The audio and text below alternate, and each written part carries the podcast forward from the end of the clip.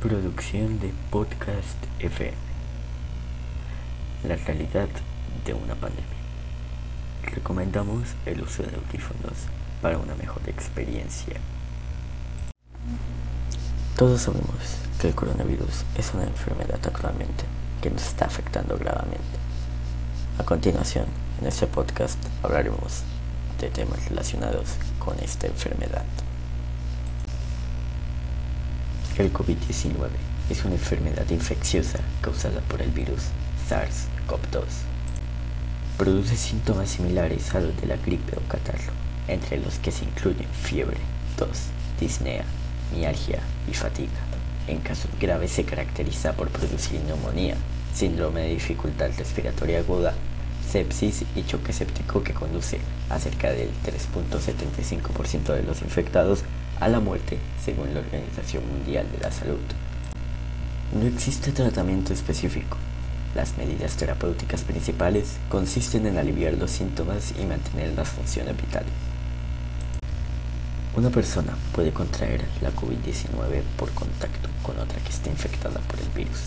La enfermedad se propaga principalmente de persona en persona a través de las gotículas que salen despedidas de la nariz o la boca de una persona infectada al toser, estornudar o hablar. Estas gotículas son relativamente pesadas, no llegan muy lejos y caen rápidamente al suelo. Una persona puede contraer el COVID-19 si inhala las gotículas procedentes de una persona infectada por el virus. Por eso es importante mantenerse al menos a un metro de distancia de los demás estas gotículas pueden caer sobre objetos y superficies que rodean a la persona, como mesas, pomos y barandillas, de modo que otras personas pueden infectarse si tocan estos objetos o superficies y luego se tocan los ojos, la nariz o la boca. Por ello, es importante lavarse las manos frecuentemente con agua y jabón con un desinfectante a base de alcohol. La Organización Mundial de la Salud está estudiando las investigaciones en curso sobre la forma de propagación de la COVID-19 y seguirá informando sobre las conclusiones que se vayan obteniendo. La pandemia de COVID-19 ha puesto de manifiesto la necesidad de vacunas contra el virus SARS-CoV-2. Actualmente hay al menos 43 en desarrollo. Después de los necesarios ensayos en el ser humano, la esperanza es que quizás a lo largo de los próximos 12 meses, una o más de estas vacunas candidatas demuestren ser seguras y costo efectivas para responder a la pandemia. Llegado ese momento, las partes interesadas se enfrentarán, sin embargo, a otro desafío. ¿Cómo fabricar y distribuir suficientes vacunas de calidad para responder a la demanda mundial? Existe un amplio consenso en que las medidas para garantizar un volumen de producción suficientes deben comenzar ahora en este instante. Algunos gobiernos ya están negociando acuerdos con fabricantes de vacunas. En marzo, por ejemplo, el gobierno de los Estados Unidos de América firmó un acuerdo por importe de mil millones de dólares con la compañía farmacéutica Johnson Johnson para desarrollar y producir más de mil millones de dosis de una posible vacuna. El hecho de que uno de los primeros acuerdos relativos a la vacuna contra el virus SARS-CoV-2 se haya firmado entre el país más rico del mundo y una de las mayores empresas farmacéuticas del planeta refleja las magnitudes financieras que suelen estar asociadas al desarrollo y la producción de las vacunas. Según un estudio publicado en el número de julio de 2017 de la revista especializada Vaccine, en los Estados Unidos cuesta entre 50 millones y 500 millones poner en marcha una planta de producción de vacunas monovalentes y el costo puede llegar hasta los 700 millones de dólares en el caso de las vacunas polivalentes. La complejidad de estas plantas hace que además se requiera personal especializado para garantizar su funcionamiento. Como consecuencia de ello, las vacunas suelen ser producidas por fabricantes que disponen de recursos abundantes y sirven a clientes de países donde el acceso a mano de obra especializada no supone un problema. Los fabricantes más pequeños o situados en entornos con pocos recursos se ven excluidos. Las inequidades inherentes a la producción de vacunas, que siempre son un problema importante, alcanzan una enorme gravedad cuando el acceso mundial a una vacuna eficaz resulta vital como ocurre en la pandemia de la COVID-19 que está en curso. Esto asegura Erin Sparrow, experta en enfermedades infecciosas de la Organización Mundial de la Salud, OMS. Poner en marcha la producción de vacunas no solo es caro, sino que suele ser lento. Según el estudio mencionado, hacen falta 7 años para diseñar, construir y certificar una fábrica para tres vacunas polivalentes e iniciar la producción comercial. Un posible enfoque para abordar estos desafíos es aplicar lo que ha dado en llamarse intensificación de proceso, una técnica de producción concebida para reducir el tiempo y espacio necesarios para la fabricación de vacunas a la vez que se reduce la complejidad de los procesos.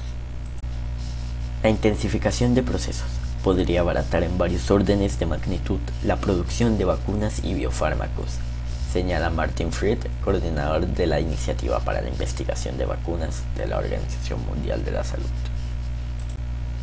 También puede reducir los riesgos que dependen de los operarios, lo que hace la adecuada para países que carecen de mano de obra cualificada necesaria para el funcionamiento de las plantas tradicionales. La intensificación de procesos se resume en dos conceptos clave, la densificación y el encadenamiento. La densificación se logra rediseñando los equipos o inventando nuevos equipos para reducir las necesidades de espacio.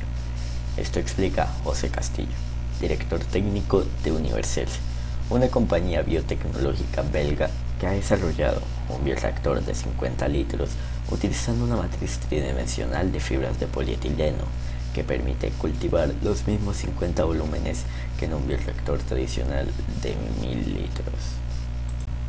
La densificación también se consigue fuera del bioreactor, que al ser tan pequeño cabe en el interior de un armario de bioseguridad o de un contenedor estéril ligeramente más grande denominado aislador. Esto hace que determinados procesos que generalmente se llevan a cabo en salas limpias, es decir, salas libres de contaminación, las cuales son caras de construir y mantener, pueden realizarse en una sala ordinaria. Universals también ha desarrollado una plataforma que combina el encadenamiento, procesamiento continuo o semicontinuo con la automatización para producir en una superficie muchísimo menor. Una instalación de 6 metros cuadrados puede sustituir equipos tradicionales que ocuparían 120 metros cuadrados, asegura Castillo. La biotecnológica holandesa Batavia Biosciences también está trabajando en la intensificación de procesos y utiliza tecnología desarrollada por Universals en una plataforma que permite un proceso semicontinuo agilizado.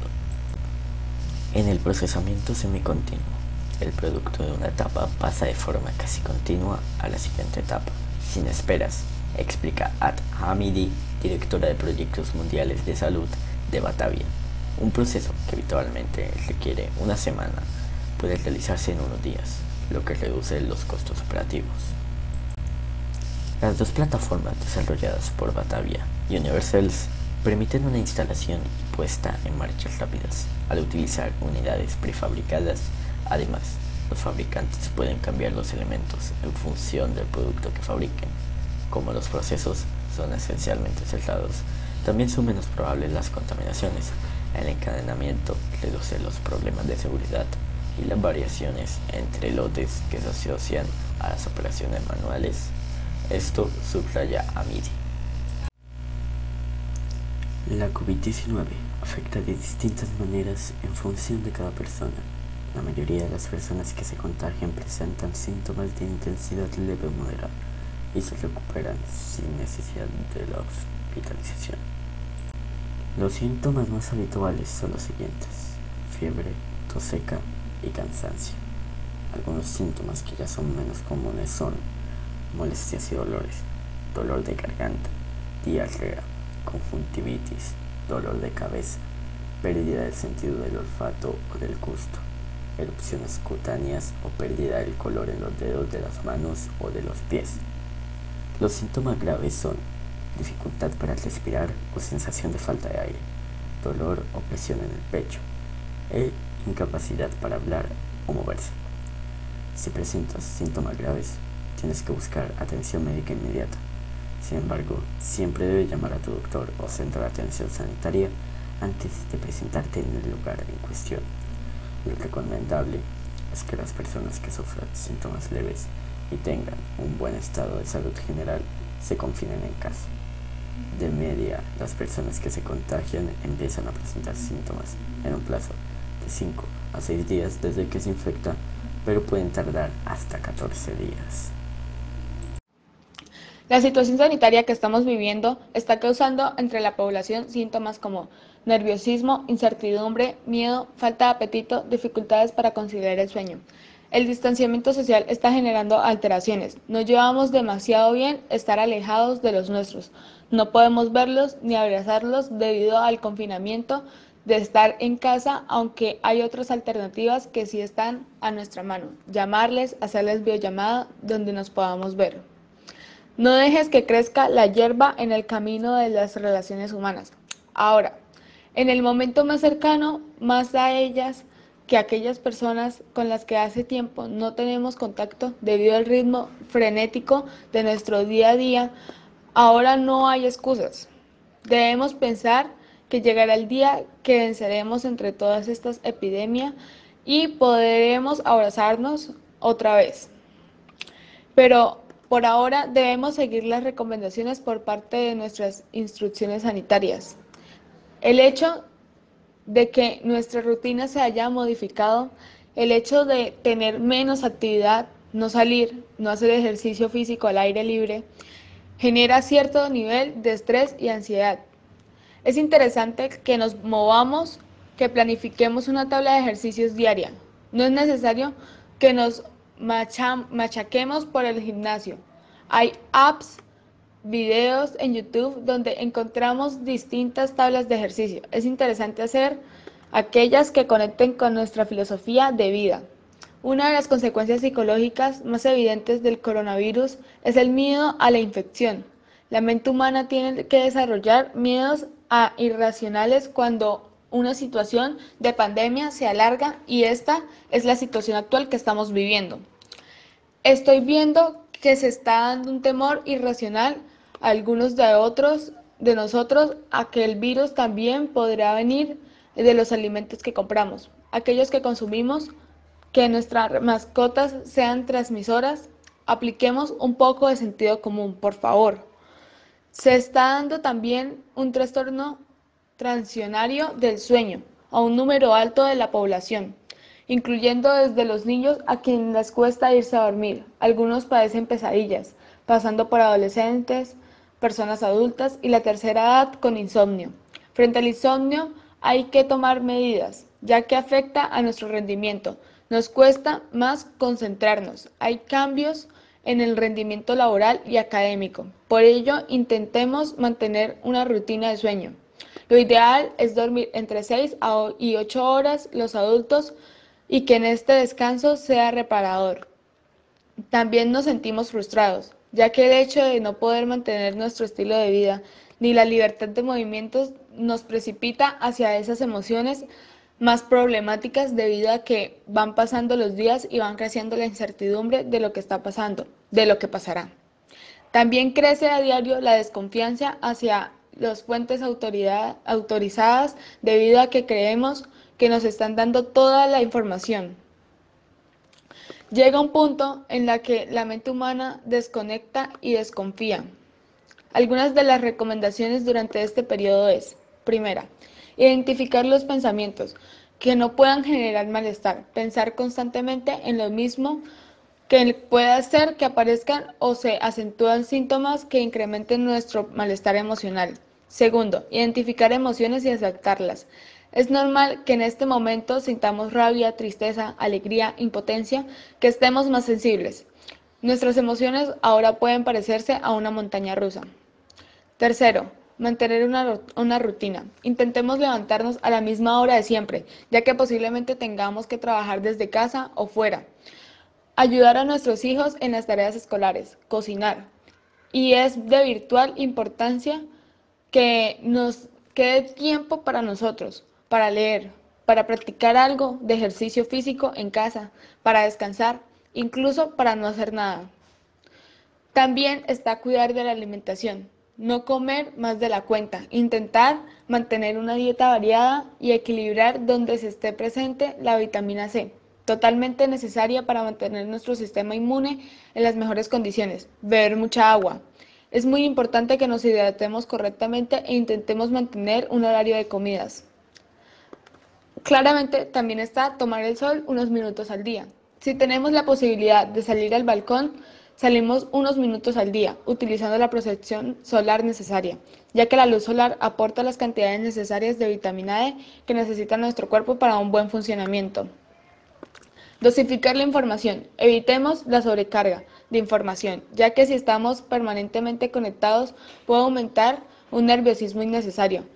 Prioricemos fuentes oficiales y que no nos dejemos atrapar por noticias negativas y escalofriantes. También puede ser recomendable que nos fijemos un horario para percibir este tipo de información. Evitar hablar constantemente del coronavirus y llevar a cabo los hábitos de higiene y prevención recomendados. Lavado de manos, mantener distancia de seguridad. Cuidar de salud, seguir las medidas de prevención y atender la salud psicológica. Para ello es importante que dediquemos tiempo. Necesitamos mantener la mente activa, bailar, cantar, reír. El hecho de reírse genera endorfinas, sube el estado de ánimo y aumenta las defensas. Necesitamos tener un sistema inmune fuerte. Por último, decir que la salud es el regalo más grande, así que debemos cuidarnos y protegernos. Uy, no, estoy muy preocupado. No he podido salir con mis amigos estos últimos días, ya sé que empezó la cuarentena. Ya extraño, ya he perdido mi manera de socializarme. Necesito encontrarme con ellos, reunirme pasar una tarde de calidad disfrutando entre nosotros en un centro comercial, viendo algún tipo de película, en un restaurante, comer juntos. necesito volver a socializarme con mis compañeros de salón y mis amigos. Ellos seguro deben estar en la misma situación en la que yo estoy pasando. De preocupación, de desespero, de tristeza, de soledad. La verdad no sé qué hacer que este virus puede matarme, pero igual me gustaría salir con mis compañeros. Pero lo mejor es quedarse en casa para que de esta manera no me infecte el coronavirus y no haya posibilidades de que yo pueda llegar a morir.